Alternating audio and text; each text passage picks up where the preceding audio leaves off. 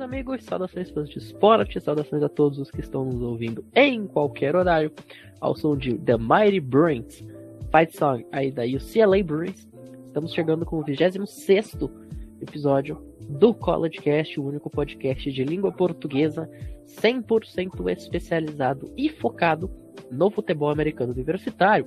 Hoje, 15 de novembro, feriado da Proclamação da República, é, a gente vem chegando aí no episódio para falar tudo o que de melhor e de pior aconteceu nesta última rodada deste final de semana e também prever a rodada que já começa aí amanhã, né? É, e vai ter um dos maiores clássicos do futebol americano universitário, que é UCLA e USC, além de um jogo com muitas implicações de playoffs. Temos Ohio State e Michigan State, um jogo que pode valer um lugar lá entre os quatro melhores da temporada. É, mas antes da gente começar a falar aí sobre as rodadas que passaram e que irão acontecer, vamos voltar alguns anos na, na história aí. É, não muito tempo. Vamos voltar até a semana 10 da NFL de 2015. Na época, em um 15 de novembro como hoje, Adrian Peterson, running back lá do Minnesota Vikings, é, marcou aí, ou teve seu sexto jogo na sua carreira, com mais de 200 jardas terrestres, o que empatou aí com O.J. Simpson, que também teve seis jogos, o sexto jogo da sua carreira com mais de 200 jardas, lá em 1950. Os Vikings venceriam aquele jogo por 30 a 14 contra os Raiders e Adrian Peterson, até hoje em atividade, segue sendo um dos maiores running backs da história da NFL e o último jogador é, desta posição a ganhar um MVP. Então fica aí a nossa saudação a um dos grandes corredores de todos os tempos. E agora sim, sem mais delongas, vamos aí falar do que nos interessa, né, do college football. É, mas antes, muito boa noite, Lucas Pinhatti, muito boa noite, Jorge Jacireu. É, suas considerações iniciais. Saudações aí a todos os amigos do, do College Cast, todos os ouvintes que são essenciais para nós. Vamos aí falar de mais uma semana e rever mais uma semana, que esse episódio de hoje vai estar muito bom, falando de muito jogo bom também. Boa noite, Pim, boa noite, Pinhatti, boa noite a você que nos ouve. É, é isso, vamos falar de, um, de um, uma semana que tem grandes jogos, principalmente a minha UCLA jogando contra a grande rival USC. É isso, bom episódio para todo mundo. Perfeito. E a gente começa este programa que fala sobre um clássico entre um time azul e amarelo, é, falando de outro time que também jogou um clássico e também veste azul e amarelo. A Pittsburgh Panthers recebeu a Universidade da Carolina do Norte, a UNC Tar Heels, lá no Heinz Field, e conseguiu uma vitória incrível, né, Lucas Pinhatti, aí na prorrogação por 30 a 23. Destaque aí para o Kenny Pickett, o quarterback que foi o destaque da partida, acertando aí 25 dos 43 passes que tentou para mais de 300 jardas e 3 touchdowns. É, Pittsburgh agora segue sendo aí um dos principais times da ACC na caça ao Wake Forest por uma possível é, título de conferência, né? Enquanto que a Tar Heels vai amargando uma temporada bastante decepcionante, principalmente aí, considerando que o Sam Howell era um candidato a Heisman e a própria UNC era um time candidato a playoff, mas deu Pittsburgh em casa, um dos melhores jogos aí da rodada, certamente. É, e agora falando aqui de Oklahoma e Baylor, né? A gente, o Bruno comentou aí, o Bruno que não está conosco hoje, ele falou outro dia aí que, que ah, Oklahoma pode ganhar ali 11 jogos, mas na hora que perder um, todo mundo vai falar, ah, eu sabia que esse time era superestimado e era ruim.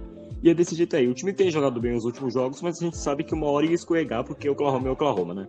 E aí o time não, não é lá a melhor coisa na posição de quarterback, apesar do que ele é brilhante desse futuro, mas não é aquela coisa que vai levar o time longe tão cedo assim por ele ser um jogador freshman ainda. É, ele jogou mal, ele teve os momentos ruins dele, sofreu duas ou três interceptações ali, acabou matando o ataque de Oklahoma. Novamente a defesa de Baylor jogando muito bem e o ataque evoluindo a cada jogo que passa. Antigamente eu falava que a defesa era o principal ponto e que o ataque não é muito bom. O ataque cresceu muito depois que jogou contra o Oklahoma State, teve aquela derrota lá que a defesa jogou muito, mas o ataque não produziu.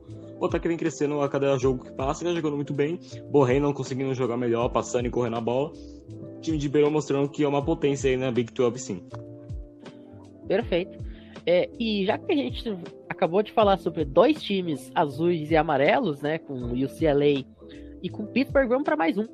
Michigan Wolverines uh, visitou a Penn State, lá na Pensilvânia, e saiu com uma vitória importantíssima, né? Michigan State agora sexto colocado é, no ranking da AP.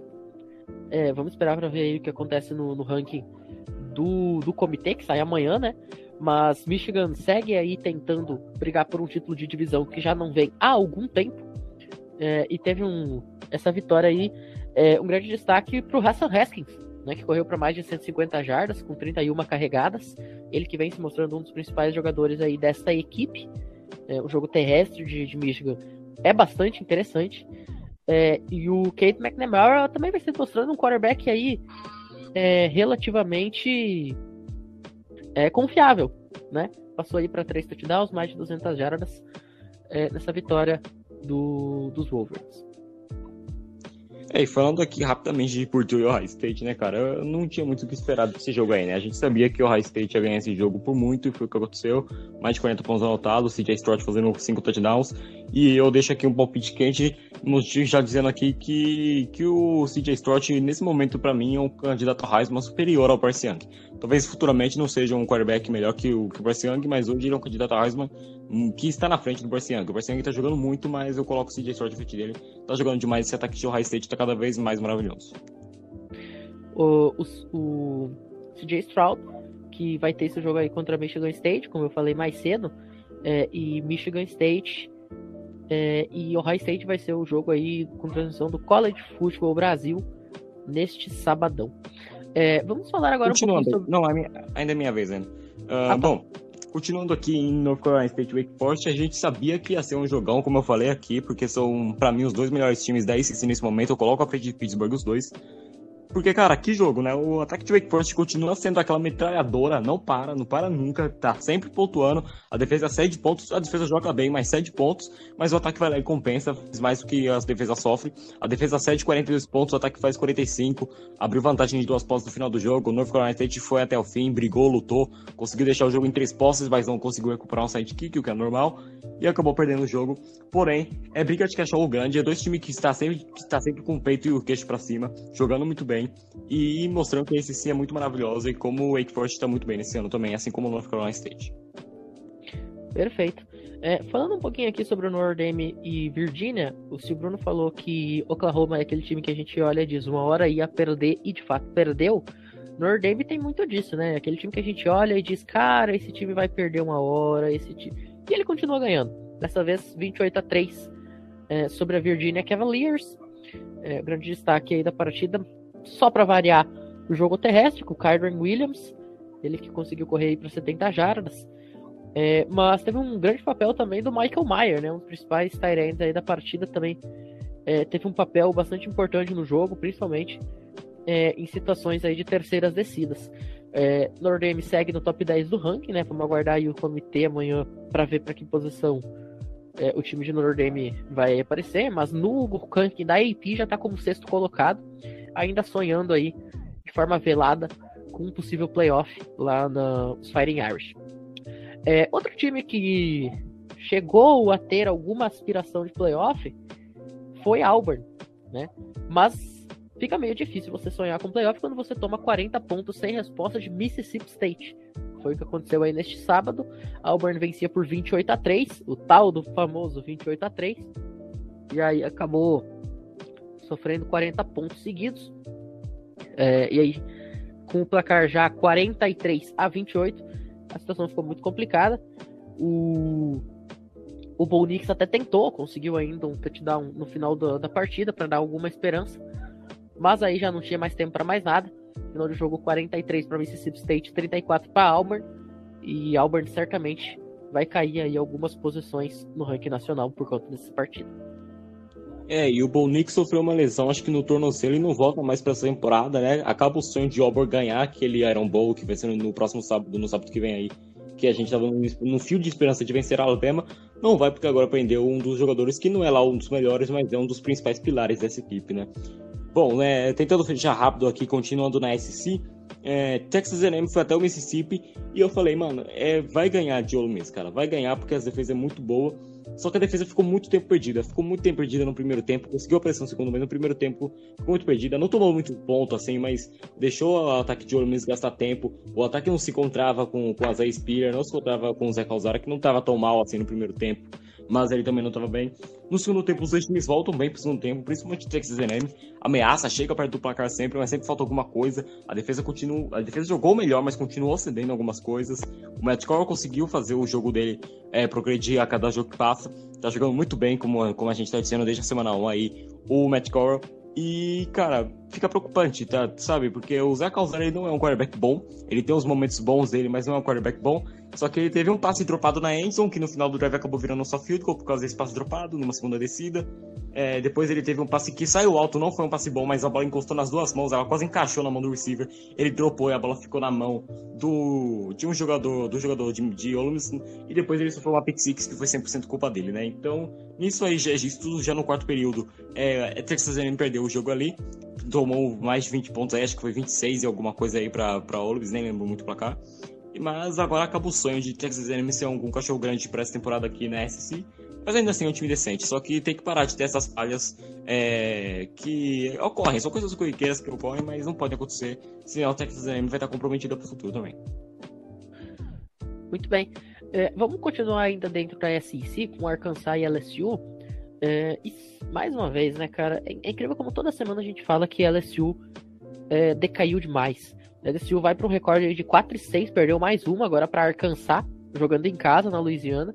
Placar final 16 a 13 na prorrogação, com o field goal decisivo aí do Cam Little de 37 jardas. É, mas chama atenção como esse jogo foi dominado pelas defesas, né? A gente teve aí apenas um touchdown de cada time. É, o KJ Jefferson acabou sendo o principal corredor do time de Arkansas, né? Ninguém teve mais jardas terrestres do que o quarterback do time. É, e LSU segue nessa cena, segue é, na temporada melancólica, duas temporadas melancólicas após o título nacional. E Arkansas se mantém aí mais uma semana vivo no ranking nacional. É, agora já pra gente estar tá chegando aí na reta final nessas reviews vão acabar logo. É, bom, Kansas e Texas, ninguém, a gente não, não precisou fazer preview porque a gente falou, ah, atropelou de Texas jogando em casa, é Big 12, a gente não sabe muito o que falar desses jogos aí, né?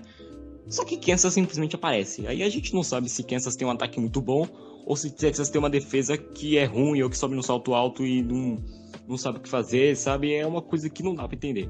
Você perder de 57 a 56 para Kansas no overtime, cara. Que, que jogo, né? O, foram quatro ou cinco turnovers ali para Texas no ataque. No, o Hudson Card ele é um quarterback decente, só que o quarterback titular desse time tem que ser o Casey Thompson. Sofreu um pick six horrível o Hudson Card em erro de leitura simples. Então, é, ambos times não têm defesa, mas tem ataque para brigar. A gente vê aí na, no placar do jogo. Só que é inacreditável como o Kansas conseguiu ganhar esse jogo de Texas com merecimentos até. O ataque jogou muito bem, tanto passando quanto correndo com a bola. Só que Texas se torna cada dia que passa uma piada. Porque no começo da temporada tava aquele hype todo, ganhando jogos de Louisiana que era ranqueada, ganhando o, o, primeiro jogo da temporada também, que eu não lembro contra quem foi, o segundo também. Então, cara, é, a gente, todo mundo fica naquele hype de Texas back, Texas back, Texas back, mas Texas continua sendo a mesma piada todos os anos, perde em casa para Kansas por 57 a 56. Com direito à conversão de dois pontos para vitória, né? Foi. Uh... Que foi uma coisa que eu achei kamikaze, cara. Você já não é um time de cachorro grande, você tinha que ser um pouco conservador. Foram ousados falando, já somos ruins, se ganha, se perder é normal, e se ganhar, agradecer a Deus, é isso. é tipo isso. Inclusive, fica o detalhe que Texas conseguiu a façanha de perder dois jogos no mesmo dia. É, foi perderam para Kansas na, no futebol americano e perderam para Gonzaga no basquete. Conseguiram perder no mesmo dia para dois times que só sabem jogar basquete. A diferença é que só um desses jogos era de fato no basquete. O outro foi um vexame. É, é bom, e também porque Gonzaga não tem time de futebol americano. Fica meio difícil perder no futebol americano para Gonzaga. É, bom, vamos falar aqui de Miami e Florida State, já que a gente fala de times melancólicos, né? É, Florida State também teve um título nacional recente e depois nunca mais conseguiu ser a mesma. E. Mas conseguiu vencer Miami. Inclusive, que pena que o Bruno não tá aqui pra gente poder zoar ele, porque ele vinha falando que Miami não... tinha que estar tá no ranking, Miami não sei o que, Miami não sei das quantas. E tá aí. É, Florida State chegou a, a abrir aí uma, um placar de, de 20 a 7. E aí depois Miami começou a, a se recuperar, botou. Chegou a virar o jogo, né? Chegou a ter aí 28 a 20.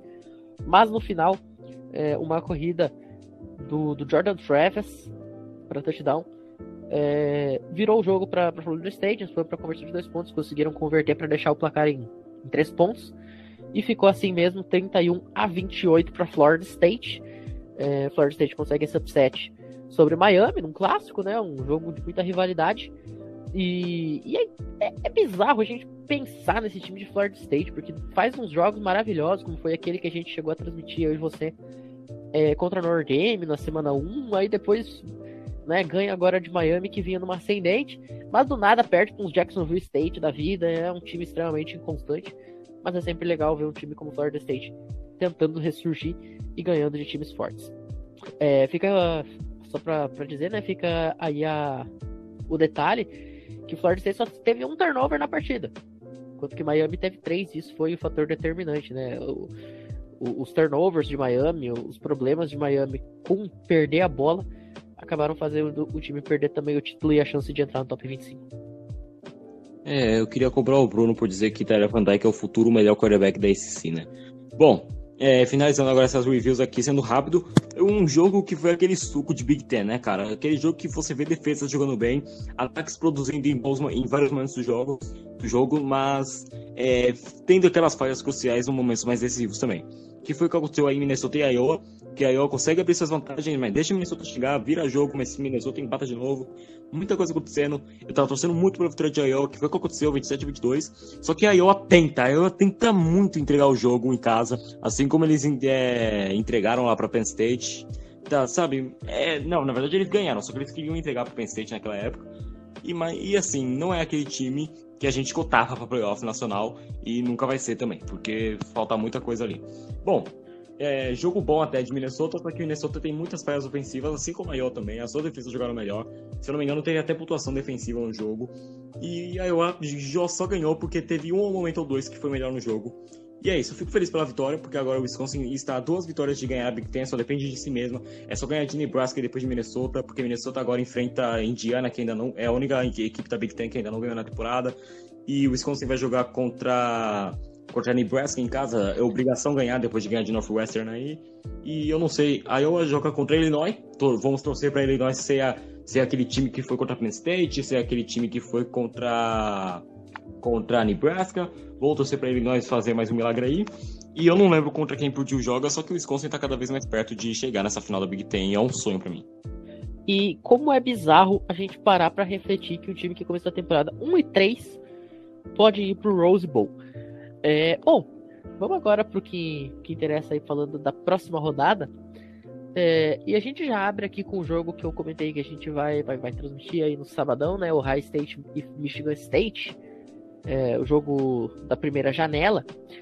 É, e esse aqui, pra, na minha opinião, eu até já falei isso em off, na minha opinião, esse é o melhor prospecto de jogo, esse é o melhor prospectivo de jogo é, que a gente vai ter aí nessa temporada até o momento por mais que a gente já tenha tido aí Oregon e Ohio State, por mais que a gente tenha tido Clemson e Georgia, que a gente achava que seria um jogaço, é, esse aqui para mim é o jogo mais interessante até aqui, é, se tratando de, de, de análise pré, de análise prévia. E eu já vou abrir meu, meu voto aqui para Ohio State, que eu acho que o Trevelyan Henderson vai fazer a diferença nesse jogo, apesar do Kenneth Walker ser o Kenneth Walker, mas o ataque como um todo de Ohio State é, é poderoso demais pra gente falar que eles vão perder um jogo jogando lá no Shoe, no High State. É, cara, e assim, eu vou, eu vou de Ohio State também, porque esse ataque é sensacional e a defesa de Michigan State, apesar de ser boa e respeitável, uma hora ou outra ela vai se abrir. E o ataque de Ohio State, ele, ele invade espaços abertos e espaços fechados, cara. Esse ataque, ele é dinâmico demais. Se não entrar o jogo terrestre, vai entrar um passe de 80 jardas, sabe? Então, cara, é, é encantador ver esse ataque jogar. O CJ Stroud não era um cara que eu botava muita esperança para sua primeira temporada, mas tá jogando a nível de Heisman Trophy. Não é para mim o frontrunner nisso, para mim o Kenny Walker é o principal hoje. Mas, cara, é. É o high state isso aí, cara. Eu e eu aposto muito também no Trevor Henderson, que, cara, pra um freshman tá jogando muito. É um dos melhores freshmen, se não o melhor freshman desse ano aqui, cara. Tá jogando demais o Trevor Henderson. O ataque de State vai ganhar esse jogo aí por mais de 10 pontos. E antes do Jorge fazer o comentário dele, quero pontuar duas coisas. Você comentou aí sobre o Trevor Henderson ser um freshman. Nesse momento, dois dos melhores jogadores de toda a Big Ten são freshmen, né? Um é o Trevor Henderson e o outro é Braylon Allen, que tá carregando o time de Wisconsin nas costas e foi escolhido freshman of the, the week nas últimas duas, três semanas seguidas.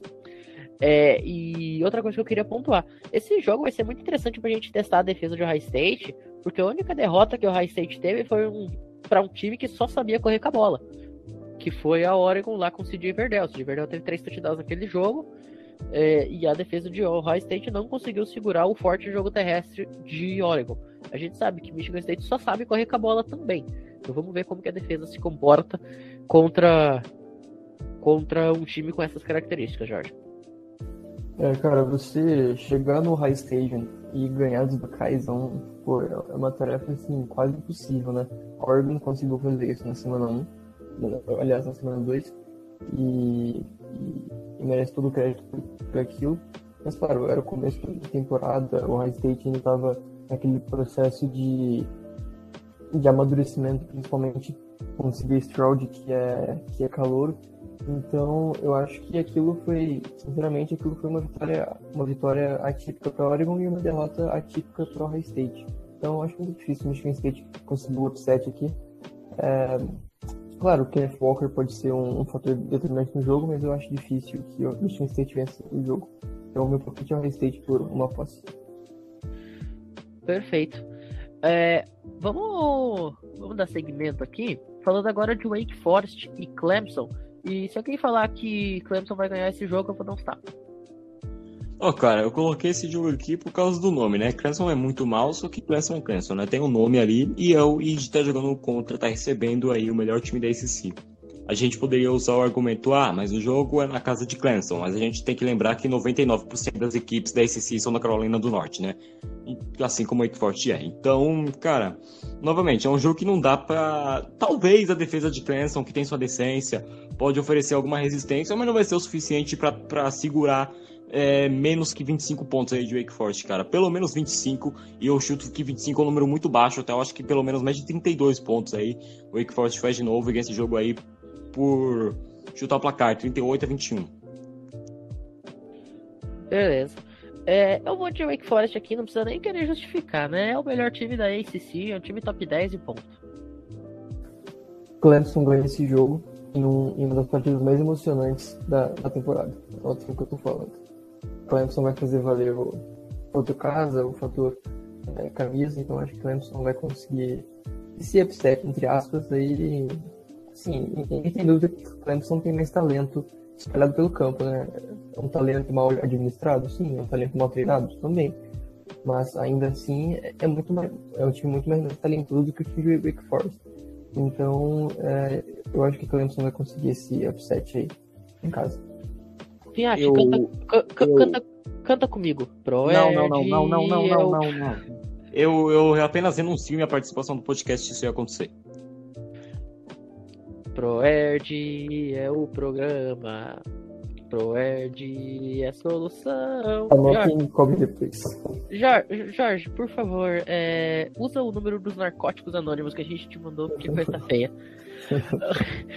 Bom, uh, não, assim, na boa. Não tem. Eu, eu não consigo ver absolutamente nenhum cenário plausível a que Clemson ganhe esse jogo. Não, não dá, assim. O ruim, claro. o ruim é que se, se, se uma montanha mudar de um, de um raio de 5 km para outro e cancelar esse jogo, cara, ele vai cobrar muito a gente aqui depois, velho. Porque, não, porque assim, cara, Clemson conseguiu a façanha de tomar um touchdown de 100 jardas de Yukon. tá, então, cara, não tem, não dá, não dá boa, não dá. Bom, uh, vamos seguir aqui então. É... Outro time que vem decepcionando essa temporada, que é o Oklahoma Sooners, é, conseguiu a façanha de já pedir o seu ex na, na, última partida, né? Os torcedores de Oklahoma pediram a volta do Spencer Rattler como titular, mas nem isso adiantou. Oklahoma perdeu a invencibilidade na temporada para Baylor, como eu havia imaginado que ia acontecer, porque eu falei lá no, no episódio da semana passada, eu falei, olha, eu vou apostar em Oklahoma, mas eu vou torcer muito para eu errar. E eu vou, eu, eu, vou começar que eu tinha ali um sentimento de que é da Baylor. Eu só fui em Oklahoma pela lógica. Se eu tivesse confiado nos meus instintos, eu tinha acertado esse jogo. Mas fato é que Oklahoma perde a sua invencibilidade, vai cair aí algumas posições no ranking nacional. e vai enfrentar agora a Iowa State num confronto que pode decidir é, os dois classificados para a final, mesmo da Big 12. Porque Baylor deve ganhar o seu jogo e se Oklahoma State vencer também, o que é bastante plausível, é, Oklahoma fica em maus lençóis aí dentro da, da conferência. Não, não fica não, porque vai ganhar esse jogo, né? Vai tentar perder, vai tentar perder o jogo, mas você tá jogando contra a Iowa State.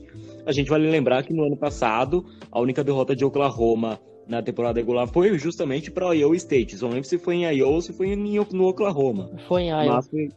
foi onde? Foi em Iowa. Foi em Iowa, tá. Mas, cara, eu, eu, eu, eu, espero uma vitória de Oklahoma. Vai tentar perder, mas, cara, Iowa State não é o mesmo time do ano passado. Aquele time que o Bruce Hall tava jogando muito, porque o Purdy tava se mostrando um quarterback pro futuro. Não é mais esse time, não tem mais aquele gás todo. Mas, quem sabe, né? Eu vou apostar em Oklahoma, vou torcer pro Raça, que é, eu acho muito difícil. Jorge? Cara, é, o Oklahoma está se mostrando um time muito, é, como posso dizer, muito imprevisível e muito previsível ao mesmo tempo, né? Imprevisível no em como vai, vai, ficar o placar do jogo e previsível de que não vai conseguir é, se provar, né? Até agora o Oklahoma não conseguiu se provar em nenhum dos jogos, inclusive contra Kansas, contra Kansas. É, então eu sinceramente acho que, que o Oklahoma perde esse jogo para Iowa State, que tem o Bruce Hall, que é um running back que já passou a das mil jardas corridas esse ano. Tem é, o QB que agora eu esqueci o nome, você pode lembrar? Purdy. Isso, Brock Purdy, que tem lá os seus momentos de, de, de confiança, então eu acho que a Iowa State consegue ganhar esse jogo, mesmo, mesmo fora de casa. Eu acho que o Oklahoma não perde dois jogos seguidos, tá? Mas que o cenário lá é de devastação, isso é. é e assim, sinceramente, se o Oklahoma perder esse jogo, babau. Tá? Porque Baylor, se eu não me engano, tem uma derrota só, né? Oklahoma State não perdeu ainda. Ou perdeu? Acho que. Não é se perdeu. Se perdeu, foi fora da conferência. Oklahoma State tem uma derrota, se eu não me engano, e Baylor tem duas. Tá, pode ser. É, mas assim, mesmo nesse cenário, tá? Baylor vai pegar Kansas State, deve ganhar. É, enquanto que Oklahoma State vai pegar Texas Tech. Por mais que Texas Tech venha de uma vitória maravilhosa, com field goal de 60 e poucas jardas aí, é, pro Walkoff na última rodada, Texas Tech não vai ser páreo para Oklahoma State. Então Oklahoma State vai continuar com a sua única derrota, Baylor vai continuar com as suas duas. E eu vejo um cenário bastante plausível aqui para Oklahoma perder esse jogo. E se Oklahoma perder esse jogo, como eu acredito que vai acontecer, ela sai da zona de classificação, porque ela vai empatar com o Baylor no, nos critérios, mas aí Baylor tem a vitória no confronto direto. E ainda tem a questão de que o Oklahoma vai pegar o Oklahoma State na, na, na, na temporada. Então eu acho que assim, esse jogo aqui é vida ou morte para Oklahoma. Se não ganhar esse jogo, fica muito ameaçado de sequer ser campeão da Big 12 nessa temporada. Mas, porém, contudo, todavia, entretanto, é, eu, eu ainda acho que o Oklahoma não perde dois jogos seguidos, então eu vou com os Sooners aqui. Não, rapidão, ó, Baylor perdeu para Oklahoma State e para TCU, e Oklahoma State perdeu para Iowa State. Foi tudo derrota dentro da conferência. É importante. importante. Porque o, o critério da, do recorde da conferência é o, é, o critério que leva um time para final, né? Mas, se Oklahoma perder para Iowa State ou para Oklahoma State, o cenário é esse aí mesmo, porque todo mundo ficaria.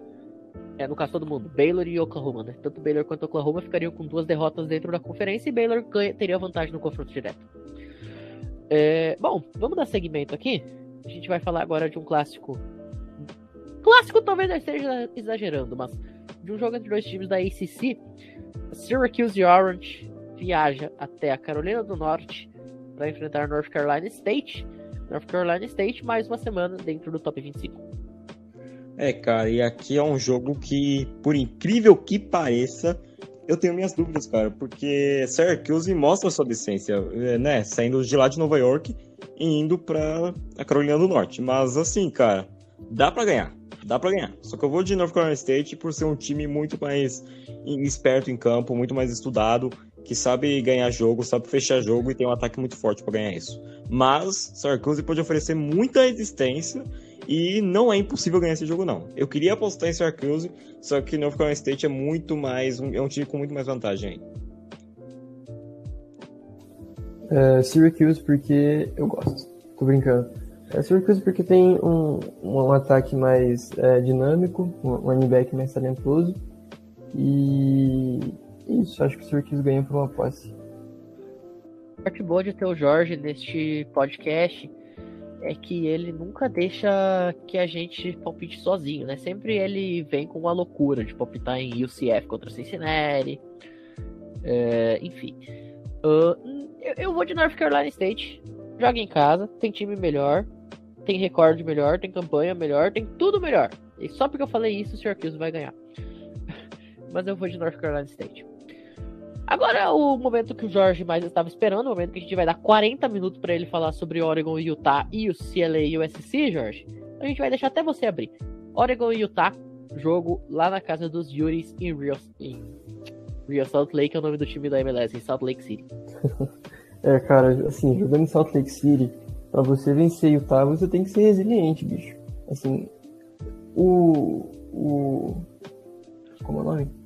A, a, Guerra Santa foi. Foi onde mesmo? Foi em. Foi em. em foi em Brothers, estado de BYU. É, foi em. Foi em Provo. É, é. Então, assim, você ganhar de, de Utah em, em Salt Lake City é algo complicado, bicho. E, assim, Utah se, está se mostrando um time muito competente. Tem o Devin Lloyd, que é um dos melhores prospectos do país aí pro draft.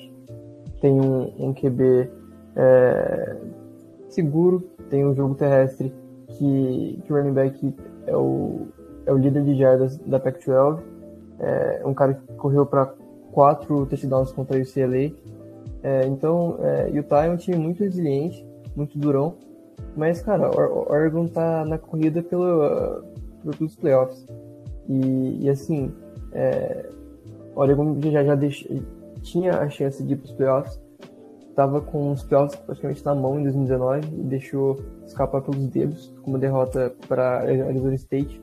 E eu acho que isso vai repetir novamente, tá? Eu acho que o Oregon vai conseguir manter essa posição 4 do ranking. Eu acho que eles vão ficar em 4 novamente amanhã, mas eu acho que eles vão se manter no, no top 4 e, e, e, ganhar esse jogo mesmo com, com, com Anthony Brown, que para mim é um QB muito é, tem uma qualidade muito discutível, mas está se mostrando pelo menos alguém que nessas últimas semanas não não está comprometendo o, o, o, time. E assim, o Travis é simplesmente sensacional, né? Então, o Oregon ganha o jogo. Meu Deus. Bom, é, eu vou ser rápido aqui. Eu falei lá, no, na, lá nas previews da Pac-12 que o Oregon só teria uma derrota que não seria para Ohio State. Pinho me perguntou, e, e para quem você? Eu falei, mistério, vamos acompanhar a temporada. O meu palpite seria Utah.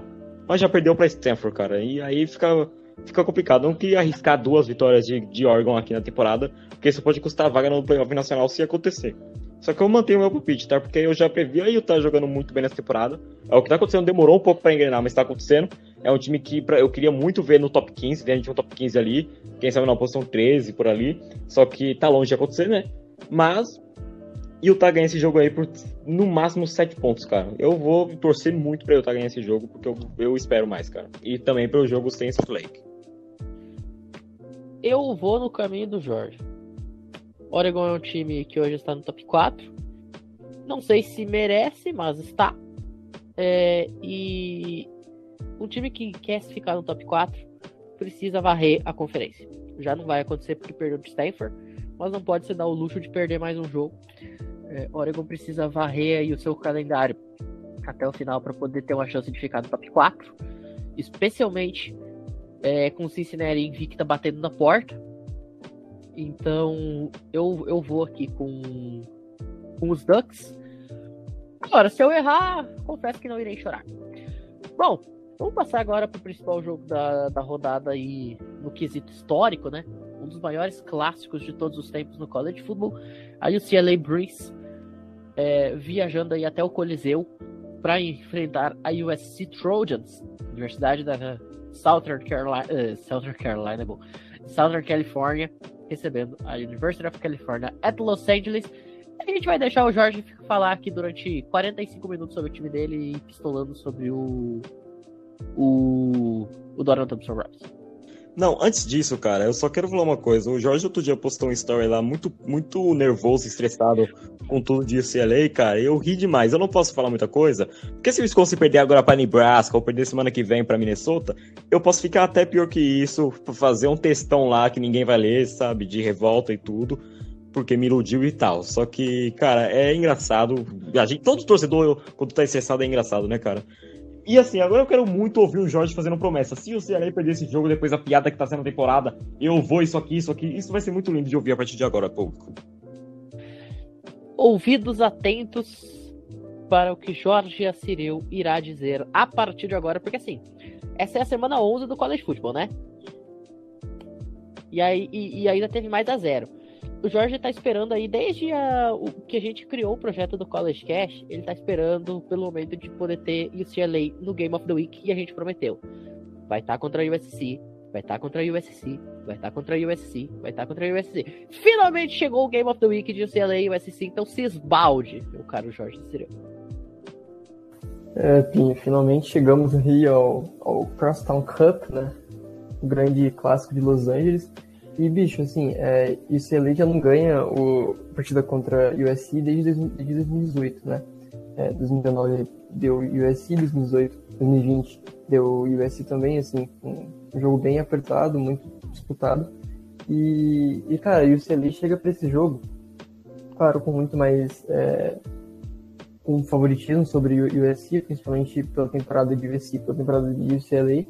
E, e assim, é, vamos, vamos falar um pouco sobre a questão histórica desse clássico, né? É, o, você chegou a falar sobre o, o sino, não, né? Não. É, então, os, tem, assim, quem ganha esse jogo, ele fica com um sino. E é um, um sino, assim, de, de, de treino. Né? E a história dele é basicamente, é bem engraçada até.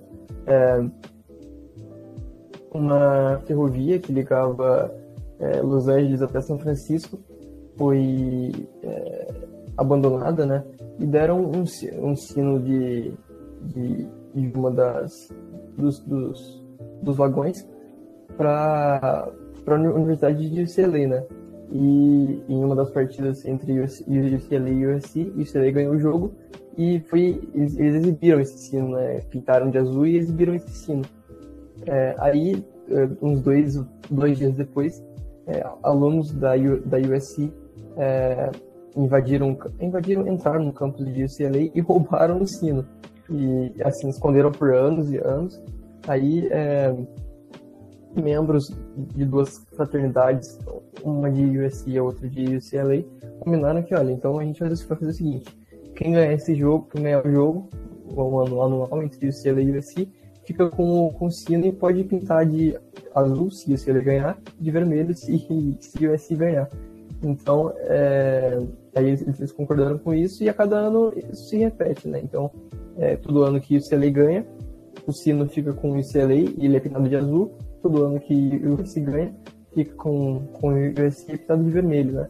E, assim, a, o maior recorde de vitórias, a maior sequência de vitórias é, é de UCLA, cara. Assim, a gente, pessoal usou aí o CLA, mas assim, é, uma, é um programa muito tradicional na Pac-12. É, para vocês terem ideia, o CLA ganhou de. Tem mais vitórias do que derrotas contra todos os times da conferência, menos contra o USC. Então, assim, tem mais vitórias do que, do que mais vitórias do que, do que derrotas contra Oregon, contra Utah, contra é, Stanford. Então, é, é o segundo time com mais títulos de conferência. Então, assim, o CLA não é boa nesses últimos anos, mas é muito tradicional Claro, não é uma power, powerhouse, mas é muito tradicional é, dentro, dentro da conferência. E o CLA ficou nove anos é, sendo campeã seguida do, do Crosstown Cup, nove anos é, ganhando de, de USC. E, bom, espero que USC não abra três, três anos de, de vitórias seguidas aí, que o CLA consiga vencer finalmente. É, mas é isso, eu acho que o CLA ganhou por duas poses, assim, o time de USC tá muito, muito mal e é, está sofrendo com lesões dos seus principais jogadores, como o wide receiver Rick London Então eu acho que o CLA ganha o jogo por duas posses. Mas claro, é clássico, então você não pode contar tanto com, com isso. O senhor Jorge Assireu acabou de contar uma história que envolve um trem, duas fraternidades, um roubo e uma invasão de privacidade. É isso o que a família brasileira, o que a família tradicional brasileira precisava ouvir é, nesta quarta, quinta, não sei quando é que isso vai ser postado, mas, cara, que momento sensacional. É, uh... não, isso só para completar aqui, eu vou escrever um texto, logicamente, que eu iria escrever um texto sobre esse jogo. Então, na sexta deve sair o texto sobre USC e UCLA, é, contando o, o, momento atual da temporada, a história do, desse clássico. Então, é, fica ligado aí que na sexta deve sair a info todo desse jogo. Então, é vai, ter vi vai ter 25 parágrafos. Atenção. 3 minutos, 45 segundos e 21 décimos. Até que foi um tempo bom. eu esqueci que o Piatti ia contar, muito bom. Uh, cara, assim, eu vou ser muitíssimo mais sucinto do que isso, porque eu não conheço histórias que envolvem trens, fraternidades e etc.